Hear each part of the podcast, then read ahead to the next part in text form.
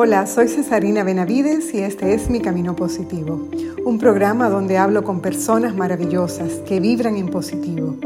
Sus vidas hacen la diferencia, nos inspiran, nos emocionan y nos invitan a vivir una vida en positivo.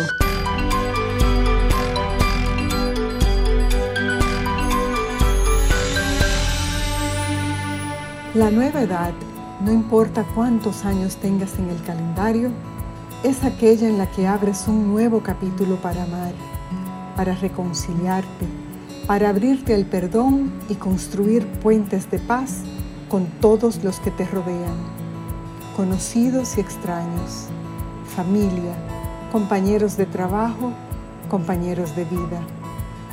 Me alegra que hoy a esta edad piense así. Me da miedo imaginar que llegado este momento aún podría arrastrar un pesado equipaje de resentimientos, tristezas y deudas pendientes, y que quizás nunca lograría ser la persona que quiero ser. En esta antesala de la media vida, creo que soy más sabia y definitivamente más feliz. Ahora es el tiempo de navegar en el mar de la vida con todo lo que me falta con todo lo que me ilusiona y con las personas que he escogido para vivir todo esto, teniendo la certeza de que en este tiempo mi barca va navegando con el viento a favor. Sigo encontrando en el camino personas que admiro, que me inspiran, me motivan y me enseñan con sus vidas que es posible ser feliz siendo auténticos. Así es mi invitado de hoy, don Sergio Forcadell. Una vida llena de propósito y de muchas historias felices.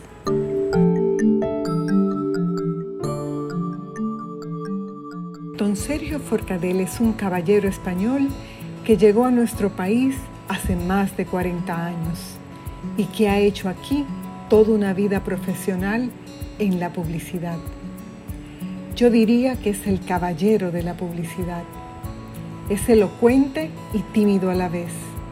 Es un tremendo ser humano con grandes valores, gentil, noble, sencillo y con grandes méritos profesionales. La publicidad es su vida, su pasión y su todo. Él dice que hace publicidad hasta cuando duerme y que si no haces publicidad con pasión, mejor dedícate a otra cosa. Es muy admirado en la industria por su capacidad para transmitir el conocimiento y poder contar un poco la historia de la publicidad a través de sus publicaciones, campañas y agencias que recoge el trabajo creativo de las agencias dominicanas. Él vive feliz y contento con todo lo que tiene y eleva el concepto de ser persona a otro nivel. Disfruta de ir a trabajar, salir a caminar, leer y estar con su familia de cuatro hijos, diez nietos y su amada esposa. Yo me declaro abiertamente su admiradora y conversar con él hoy me llena de una inmensa alegría.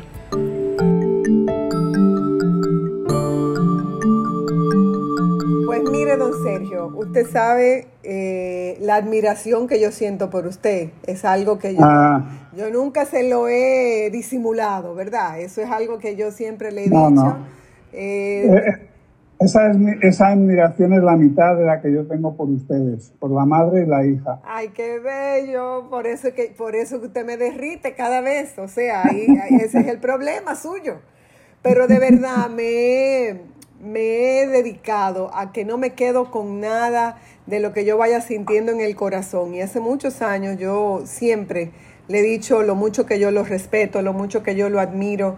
Y no solo, don Sergio, por sus méritos profesionales, que son muchos, una trayectoria impecable, pero yo creo que lo que yo más veo y con lo que yo más hice conexión desde el inicio fue con sus valores personales, o sea, lo que usted es ese compromiso, ese compromiso con lo que está bien hecho, con, la, con lo correcto. Esa parte a mí me, me enamoró de usted, de verdad que sí. Ahí fue que usted me se robó mi corazón completamente. Ah, muchas gracias. Pero ¿sabe por qué tengo esos valores? A ver. Porque nunca me han puesto 200 millones de dólares en la mano. Si no, usted vería, usted vería cómo cambio los valores por otro tipo de valores que se cotizan a 30 y pico por ciento. Ay, ay, ay, ay, ay, no, ni usted mismo se lo cree. Mire, don Sergio, eh, estoy feliz con esta conversación, de verdad que sí. Y yo me, o sea, me encantaría, yo no sé, como, como poder hablar con usted como toda la semana y llenarme de esa energía que usted me, me proyecta cuando, cuando compartimos. Yo tengo algunas preguntas como yo le había comentado. Entonces, yo sé que de su carrera de publicista se pueden escribir muchos libros y que de hecho usted tiene, usted tiene ya muchos publicados, pero la publicidad a usted lo, lo enamoró, o sea, lo enganchó, lo jaló, lo cautivó, lo absorbió. Y me, y me rescató. Y lo rescató, qué bello eso, porque fíjese que la publicidad para muchos es un negocio. Y yo, yo siento, y eso es lo que yo he percibido en su vida, que usted no necesariamente con la publicidad ha hecho negocio, usted ha hecho una vida, usted ha tomado la publicidad como desde otro ángulo, usted ha aportado, usted es un, educador nato, lo que, lo que tiene, lo que tiene de conocimiento, tiene una necesidad alta necesidad de comunicarlo y usted ha hecho de todo para como para que la publicidad no se quede únicamente en la parte comercial, sino para que construya un camino para mucha gente. Esa parte, ¿cómo usted la conjuga y, cómo llega esa parte a su forma de hacer publicidad? Bueno, ese, ese, es un sentimiento que yo tengo. No quiere decir que no haya creativos que se han hecho eh, millonarios, multimillonarios, etcétera, pero yo creo que la mayoría de las veces los creativos no tenemos esa vena de negociante. Creo yo, ¿eh? esa es una, una, consideración muy particular, porque si tú te fijas en la misma publicidad dominicana, los que manejan grandes agencias eh, realmente no son tan creativos, son más negociantes de la publicidad que creativos. No quiere decir que no haya creativos que manejen la publicidad, yo mismo, pero no soy un gran negociante, ni un gran millonario, ni no sé si me entiende lo que te digo, pero esa es una sensación que yo tengo. Sí, no, y es así, es así. Lo, lo que no es una percepción, es una realidad. Las habilidades comerciales, las habilidades de negocios no necesariamente son, vienen en el mismo envase. Eh, siempre en las agencias grandes hay unos grandes creativos que son como la, columna de la izquierda. Y del otro lado está el super mega estratega eh, negociante que hace pues una combinación. Y entonces entre los dos eh, sostienen esas dos columnas del, del, gran negocio, ¿verdad? Pero era como, como le decíamos, que necesariamente en publicidad se necesitan de los dos porque si no tuviéramos esas cabezas estrategas, esos grandes visionarios, pues quizás la publicidad nuestra no se hubiera desarrollado tanto. Tenemos muy buenos creativos, tenemos muy buenos creativos locales, tenemos personas que buenísimos, buenísimos, que se han destacado y han, bueno, pues han elevado el nombre de la publicidad dominicana en, otros países, en otras esferas publicitarias muchísimo más. Mira, yo siempre yo siempre he comparado un poco, no sé si con acierto o no, la publicidad con un avión. Eh, nosotros los creativos creo que somos los motores del avión, pero un avión no vuela solo con motores. Tiene que haber unas alas que pueden ser los de medios, tiene que haber una cola que puede ser el ejecutivo, tiene que haber una bodega que puede ser el, el productor y tiene que haber un piloto que es el que maneja el avión que es lo que estábamos hablando de los directivos, de los que saben hacer el negocio y saben cómo manejar los motores. No sé si estoy atado o no, pero, pero yo creo que hay algo de eso. Me gusta esa analogía porque me, es como usted dice, se necesitan de todos. Es un gran equipo, o sea, la publicidad no se hace solamente con la idea. La idea es, el, digamos, es la, la pequeña chispa que inicia todo, pero eso hay que darle, ponerlo en movimiento y hacer todo un intinglado para que eso, para que suceda la publicidad.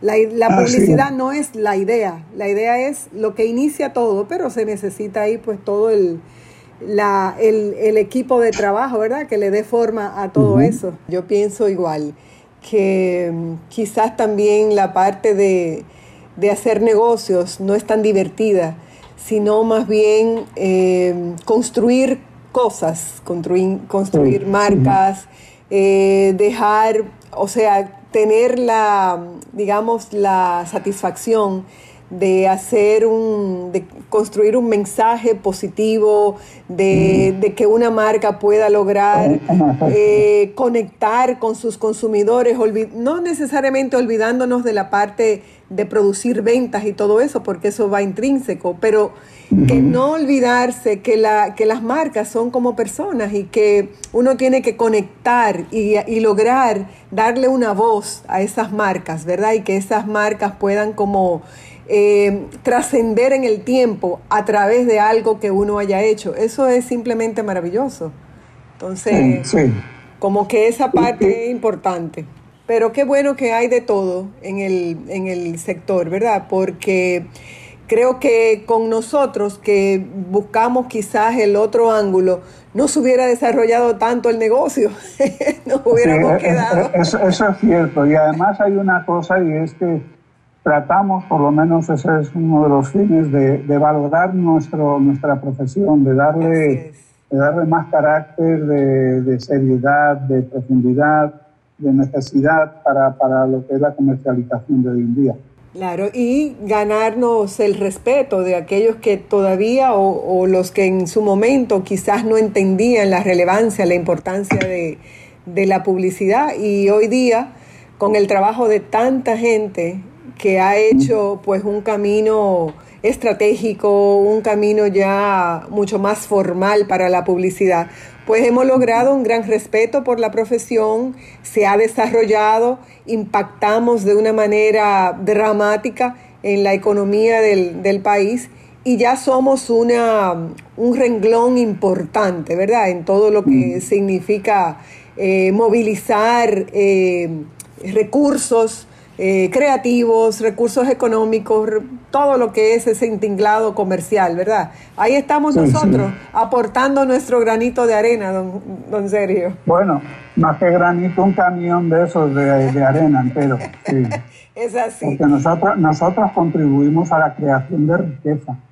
Eso es así. Para la gente que entra en publicidad, pues que tenga Tú sabes que ahora la publicidad nuestra, digamos así con comillas, ha cambiado mucho y ahora es la publicidad de nuestros hijos, que no es que uno no sepa, pero ellos saben mucho más que nosotros, porque han nacido en esta era digital. Nosotros no, no somos tan avanzados como ellos, creo yo. Sí, sí, sí. Y, y, nada, lo que queremos es que por lo menos tengan lo que hablábamos el otro día de la, pues, la pasión y la ética y la dedicación con que nosotros nos hemos dedicado a ella, no solamente para hacer campañas, sino para mejorar la industria, que eso es muy importante. Nuestra industria ha pasado de ser desconocida en unos cuantos años o bastante desconocida a ser mucho más respetada y tenemos que trabajar todos, sobre todo los jóvenes ahora, para que sea mucho más respetada que con nosotros, que, que cuando digan un publicista digan,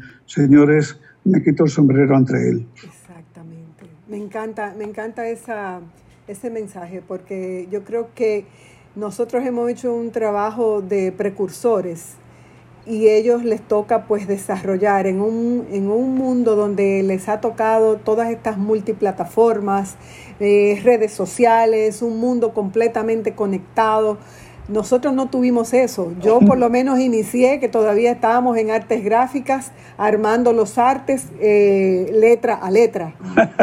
Así, así era el taller. Y, y, haciéndolos con, haciéndolos con el letra set, ¿te acuerdas? Correcto, por eso, por eso le digo, o sea, nosotros, a mano. A mano, don Sergio, nivelando aquello para que cada letra saliera en el periódico derechita. O sea, ese era el camino que nosotros, eh, así comenzó en aquel momento, pero oiga, eh, ha llovido mucho, ha llovido mucho y la publicidad hoy día es una... Y, en muy poco tiempo, ¿eh? Ha llovido mucho en muy poco tiempo. Correcto, correcto. Se ha exponenciado todas las posibilidades, todo lo que es capaz de construir un buen mensaje, de todo lo que es capaz de hacer una buena campaña, cómo transforma sociedades, cómo transforma personas. Es maravilloso. Yo sigo una, yo sigo enamorada de esta profesión.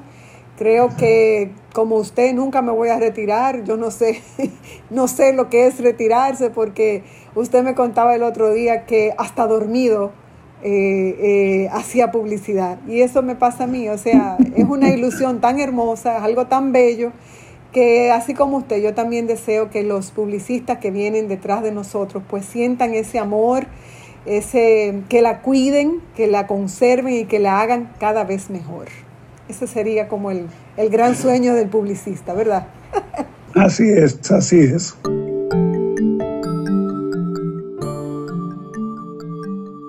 Los años vividos son los que aportan la experiencia y la capacidad de vivirlos como se debe, el legado de una vida útil, productiva y memorable.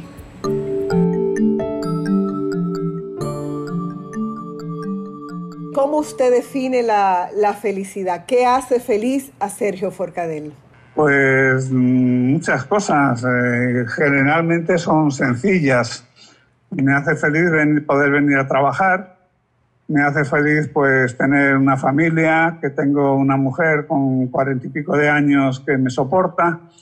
Eh, tengo cuatro hijos que también me soportan. Tengo diez nietos que me soportan y eso pues me hace también feliz me hace feliz cosas sencillas como salir a caminar.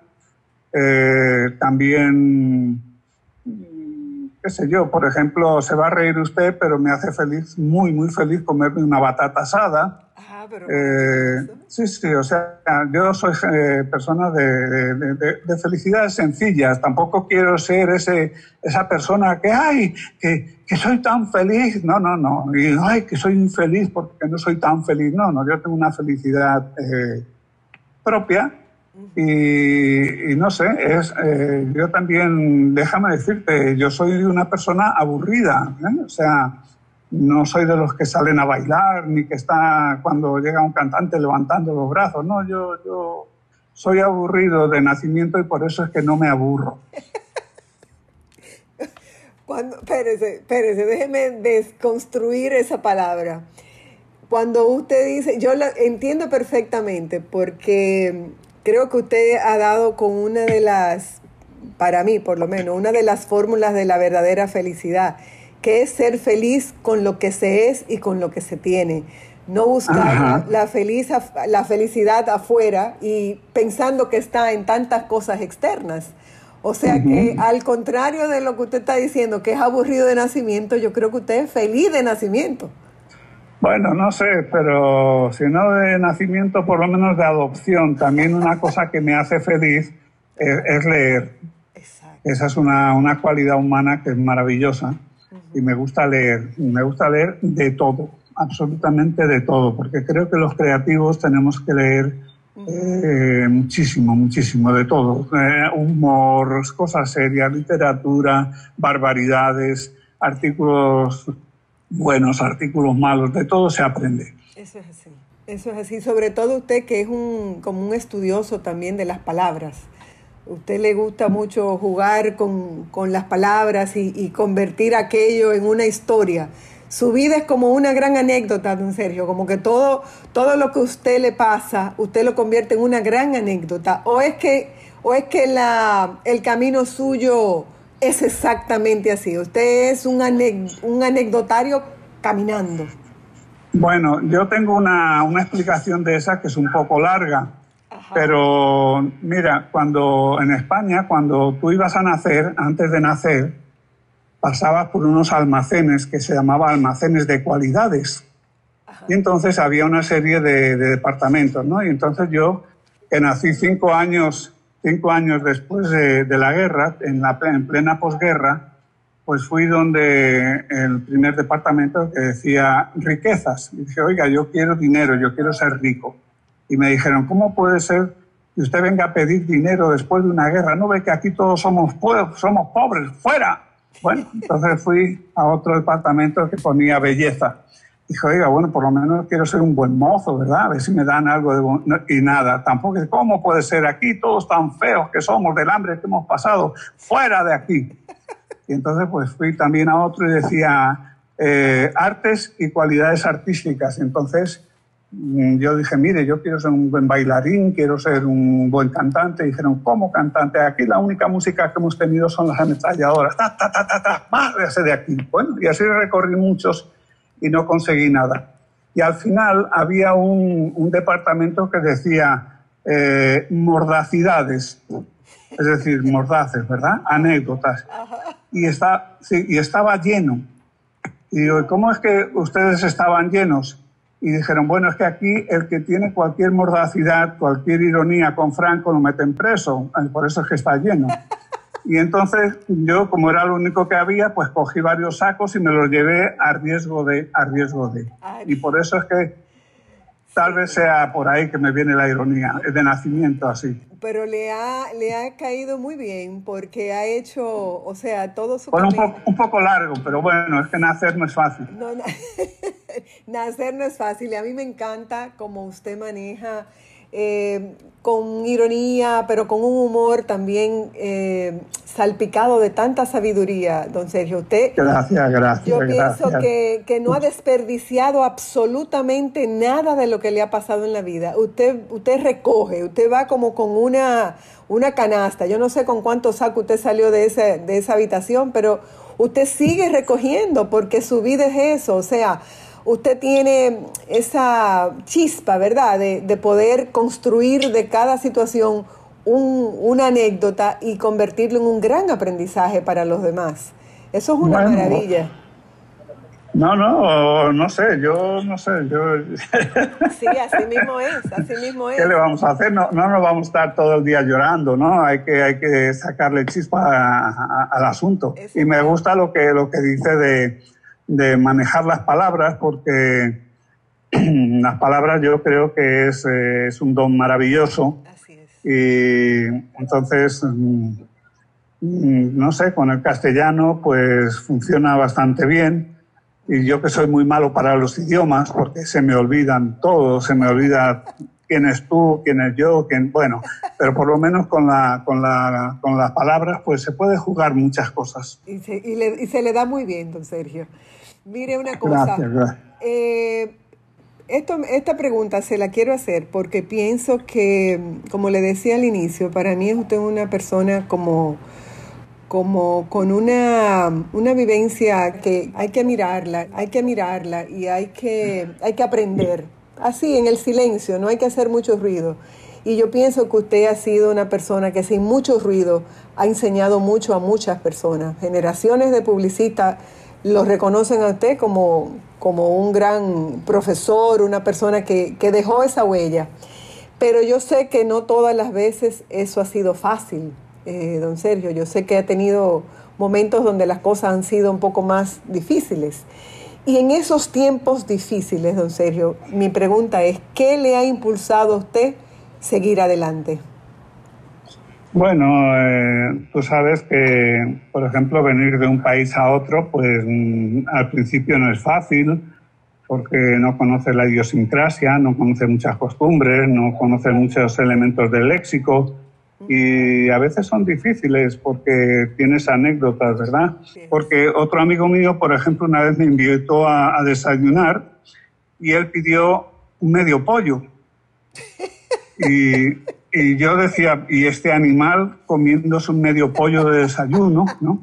Y entonces le sirven su café con leche, se lo toma y yo le decía, oye, pero que no te han traído el medio pollo. Y dice, no, si ya me lo he tomado. Y yo decía, pero ¿cómo va a ser que tú, si aquí no te han traído el medio pollo?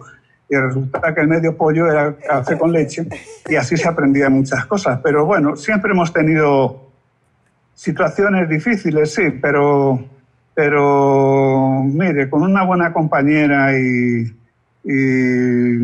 un poco de espíritu, porque yo aplico lo que, en muchos casos, yo aplico lo que llamamos la técnica de los feos, que a mí se me da muy bien. ¿Sabes cuál es? no, no. es la insistencia.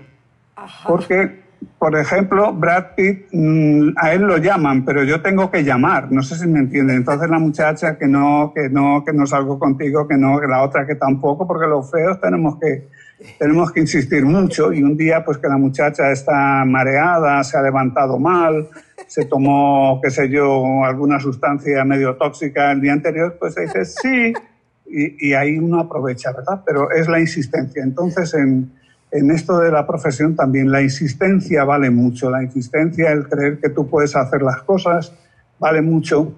Y, pero también tengo que decirte que no he tenido tantos, tantos malos momentos. ¿eh? Por suerte, por suerte eh, se han pasado, se han pasado. Qué bueno. Hay que, hay que echarle un poquito también de ironía a la vida, de sal y de azúcar, de todo. Ahora, con todo esto que estamos viviendo, eh, con toda esta situación que estamos viviendo, ¿usted ha sentido en algún momento que esto eh, es una, un desafío o esto es una oportunidad o esto es un nuevo comenzar? ¿Cómo ha sido, cómo usted lo ha, lo ha definido para sí mismo? Bueno, yo creo que, tú lo has dicho, eh, hay de todo, ¿verdad? Hay un desafío porque eh, mucha gente todavía no entiende lo que es esta pandemia, pero realmente yo ya hay dos amigos que se han muerto. Eh, tengo varios familiares que están hospitalizados. Eh, o sea, no es, no es ninguna tontería. Mucha gente todavía se lo toma así, pero yo tampoco me escondo ni me pongo debajo de, de una piedra, ¿no? Trato de llevar las, la, los protocolos, ¿verdad? Tampoco exponerme demasiado. Y creo que son dos cosas interesantes, porque de cada crisis siempre hay una oportunidad, sin duda alguna.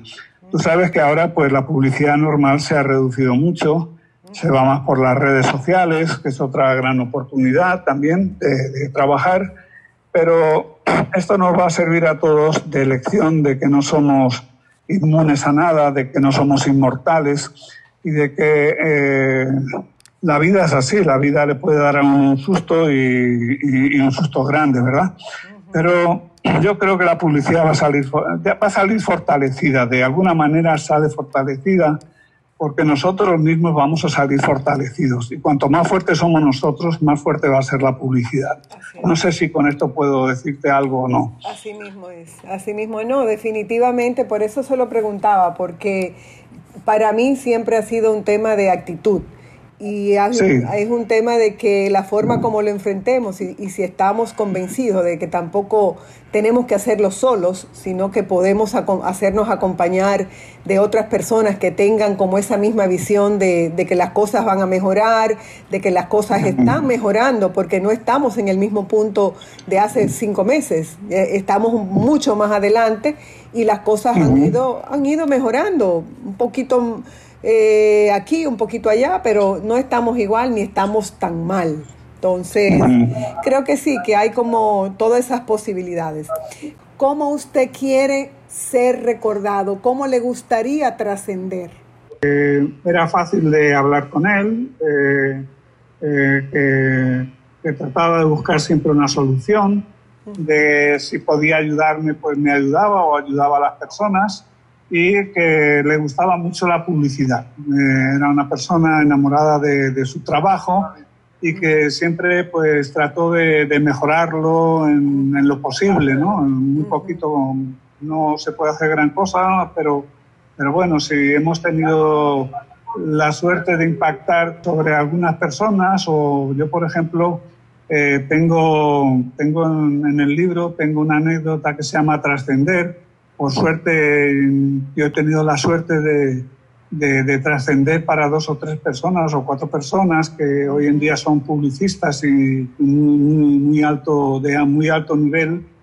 y, bueno, pues eh, eso me alegra, me alegra mucho, eh, me alegra mucho de, que digan, bueno, pues eh, Sergio me ayudó o, o, me inspiró o lo que podamos decir hacer la publicidad y hacerla mejor. Eso, eso sí, sí, pero de aquí 30 40 años nadie se acuerda de nadie, esto va demasiado rápido y no va a pasar nada tampoco.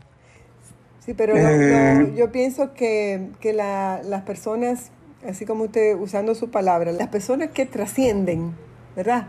Son las personas que no se preocupan por trascender, sino que trabajan simplemente haciendo las cosas bien hechas, las cosas como hay que hacerlas, y se olvidan de necesariamente de, de esa posteridad a los que mucha gente le cae atrás. Usted va a trascender porque nunca intentó hacerlo y simplemente hizo lo que tenía que hacer, dejó la huella que tenía que, que dejar y ya, siguió con su vida normal y tranquilo, como usted dice, bajo perfil. Entonces, eh, las cosas no se forzan, usted va, va a dejar, dejó su huella y, ellos son los que van a hablar por usted. Eh, yo creo que se puede trascender en, en, muchas cosas. Mucha gente cree que se puede ser trascendente cuando ser multimillonario, un Bill Gates, un qué sé yo, estos que pueden donar 5 mil millones, 100 millones, 200 millones. Yo creo que no. Por ejemplo, si nosotros enseñamos a leer, a escribir al jardinero, a la cocinera, que a lo mejor no lo saben, no han tenido la suerte que nosotros, se puede ser trascendente, porque algún día esa persona dijo, mira, fulanito de tal me enseñó a leer y yo ya tengo un nuevo mundo o podría, uh, podría, podría avanzar en mi vida.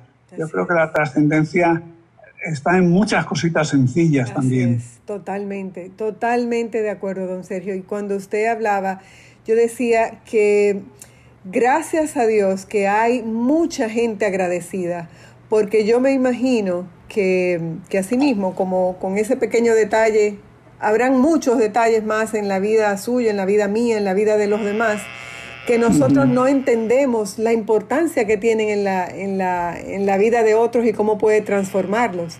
Algunos se devolverán a dar gracias, otros simplemente seguirán su camino y serán mejores personas o podrán hacer muchas más cosas gracias a ese pequeño gesto. Pero yo creo que lo importante es nosotros sentirnos bien, de haber tenido la oportunidad de hacer el bien a otra persona. Con eso estamos pagos y esa debería ser como Simplemente la razón por cuál hacerlo. Hacer el bien, hacer el bien al otro y punto. La otra pregunta que yo tengo para usted es, ¿cuál es la persona que usted más admira?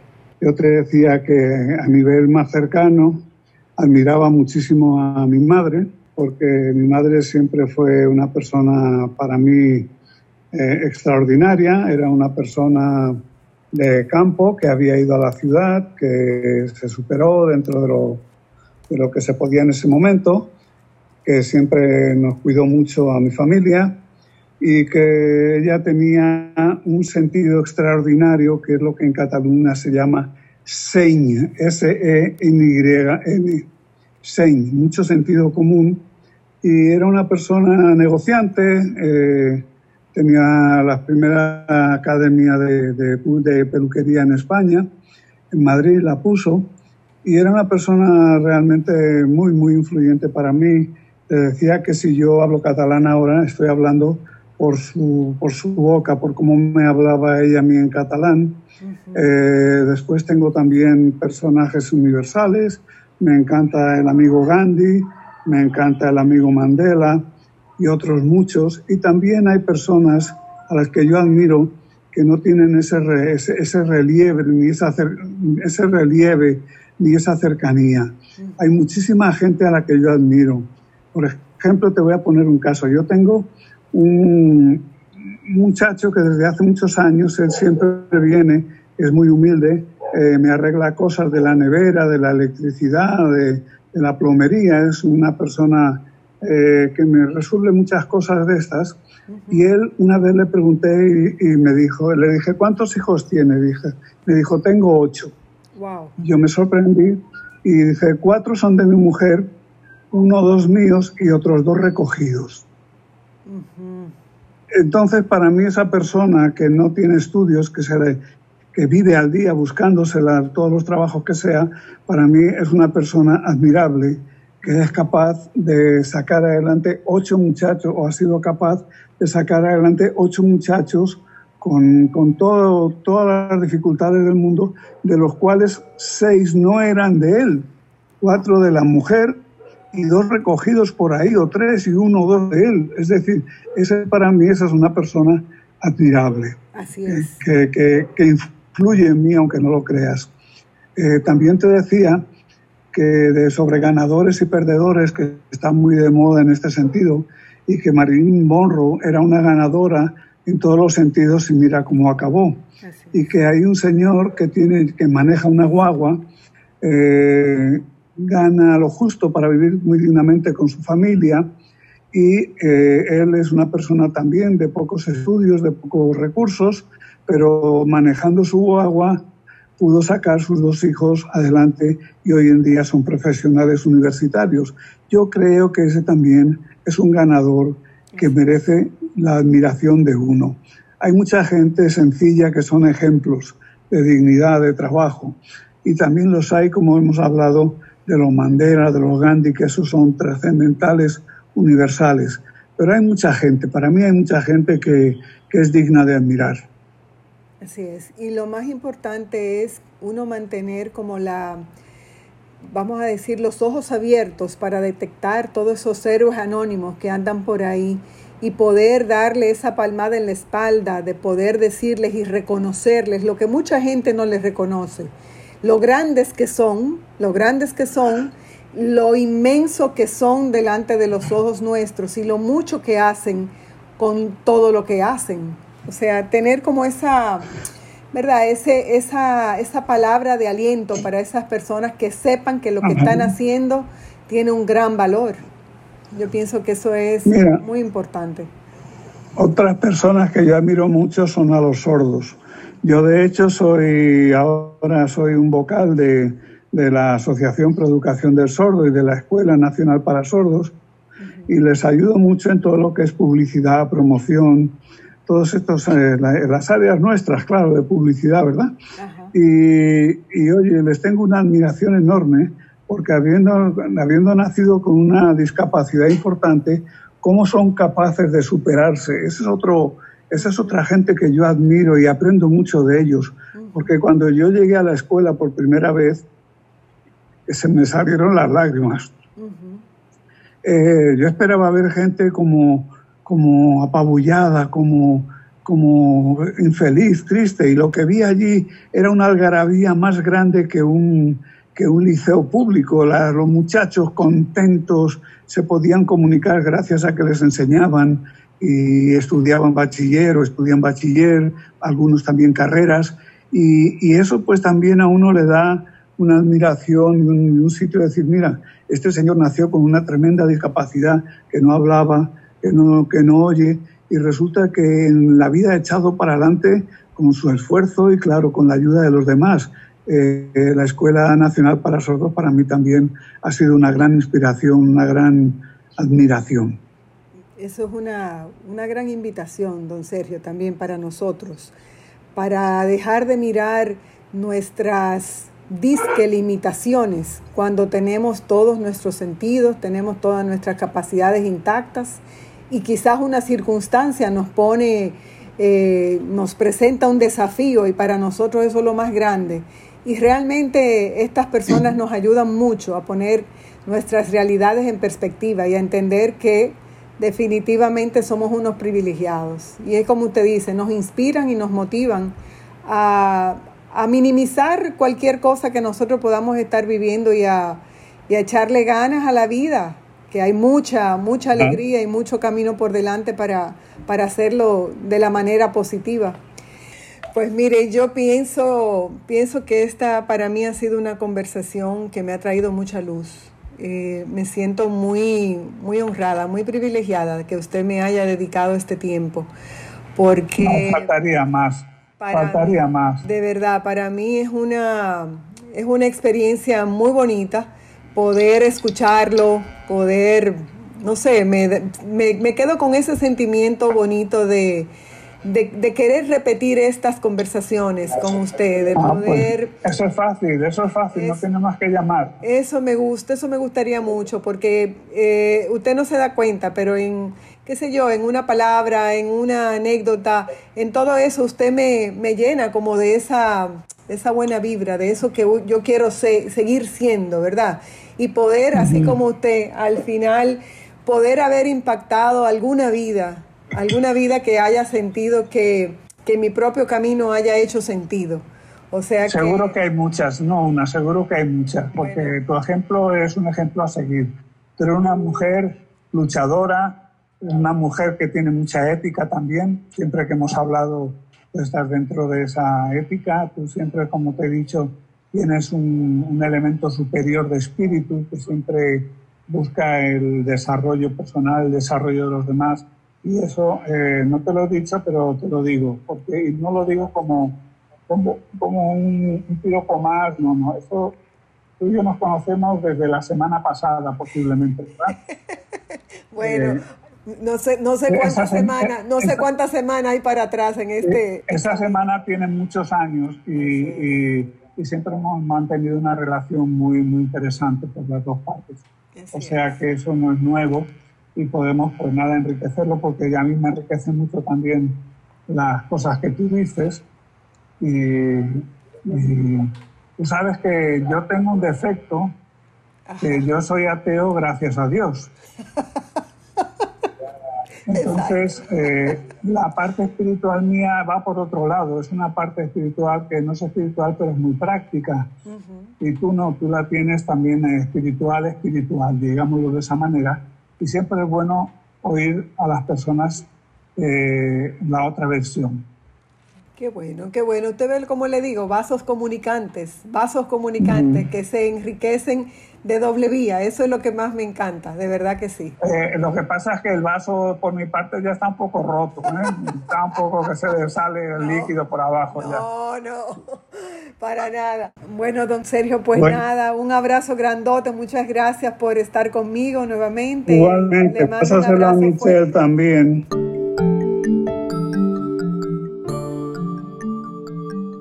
Y para finalizar, comparto con ustedes esta corta reflexión.